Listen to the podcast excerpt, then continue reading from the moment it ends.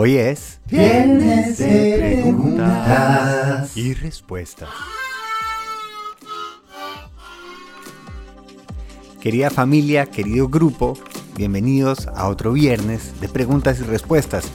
Saben que me fascina poder oírlos, poder tener esta conversación y compartir esas dudas y de pronto algo que les puede llegar a servir. Y llegó este mensaje sensacional. Hola Pablo, gracias por tu podcast siempre.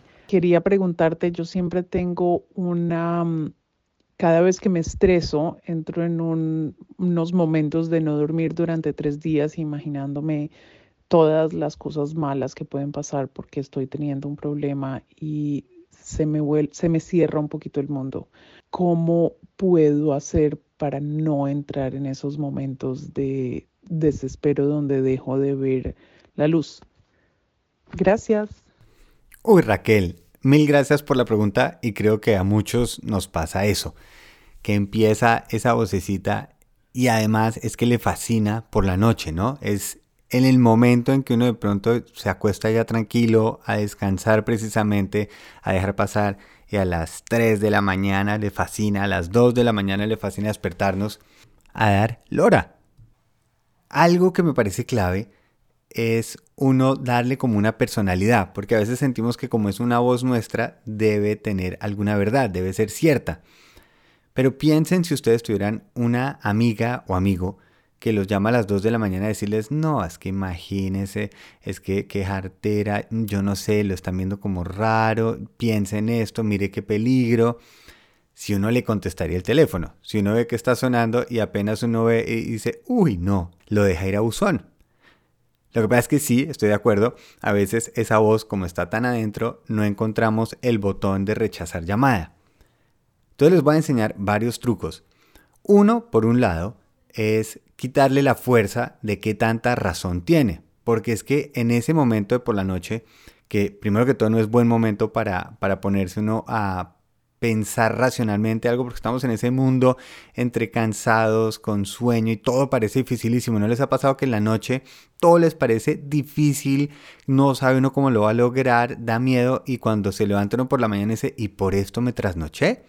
Entonces, por un lado, saber eso, que lo que estamos pensando mm, tal vez no es tan cierto ni es tan grave, pero entonces si lo estamos volviendo más racional, hagamos este ejercicio y pensemos cada vez que esa voz nos ha dicho tenga cuidado, mire que esto está gravísimo, uy, esto es lo peor que va a pasar, hagamos una cuenta de cuántas veces ha tenido razón, cuántas veces de esas que nos dijo que nos iban a terminar esa pareja, que en el trabajo nos iban a despedir, que mejor dicho se iba a armar el problema gigantesco, ¿cuántas veces sucedió? Porque si ha pasado una en cien, una en mil, realmente no vale la pena estar oyendo a esa voz, porque claramente no es muy buena dando indicaciones. Si ustedes cada vez que van manejando y le preguntan a alguien por aquí a la derecha o a la izquierda, y dice a la derecha, después dice a la izquierda, y casi todas las veces les dijo mal la dirección, ¿ustedes le seguirían haciendo preguntas a esa persona? Tal vez no. Tal vez ese sexto sentido ni es el sexto ni tiene mucho sentido. No le demos el poder que creemos que tiene. No es una voz protegiéndonos del futuro, no es algo que está interpretando con una sabiduría máxima, es simplemente la voz del miedo. Y la voz del miedo no tiene por qué estar manejando. Lo entendemos, todos pasamos por eso. Eso es completamente normal, que pasemos por ese momento de inseguridad, pero uno puede poner ciertas leyes, leyes de cómo vamos a jugar. Yo tengo una que es ni con hambre, ni con sueño, ni con miedo, ni con rabia tomo una decisión.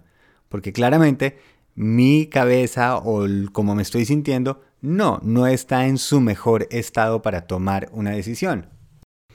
Ahora nuestro siguiente esfuerzo es en cómo dejo de oírlo, cómo le rechazo la llamada y más bien enfoco mi atención en algo que me distraiga de esa conversación. No es hacer de abogado de cómo le argumento cada una de las cosas que está diciendo. Es simplemente ahorita a la pataleta no le paro bolas y más bien qué tal si oímos esta historia. Y ahí es cuando yo pongo algún podcast o uno de estos audiolibros que sean de ficción, de algo de un tema que me parece bonito, que me distrae, pero no me está absorbiendo mi atención, es decir, que me gusta tanto que entonces ya no me puedo dormir porque no me quiero perder qué pasa. Es algo que haga un murmullo y nos acompañe para que se lleve nuestra atención a algo diferente. No en argumentar, no en empezar a hacer una lista de positivos y negativos, simplemente a esa pataleta no le paro bolas, entiendo que uno puede llegar a estar asustado, pero este no es el momento de charlarlo, enfoquémonos en algo más y van a ver que poco a poco con que uno esté descansando y oyendo algo diferente, el sueño termina ganando. Otra cosa que me sirve muchísimo es entender que el cuerpo lo que necesita en ese momento es más el descanso y no el estar profundo dormido, que a veces nos da el afán de dormirnos.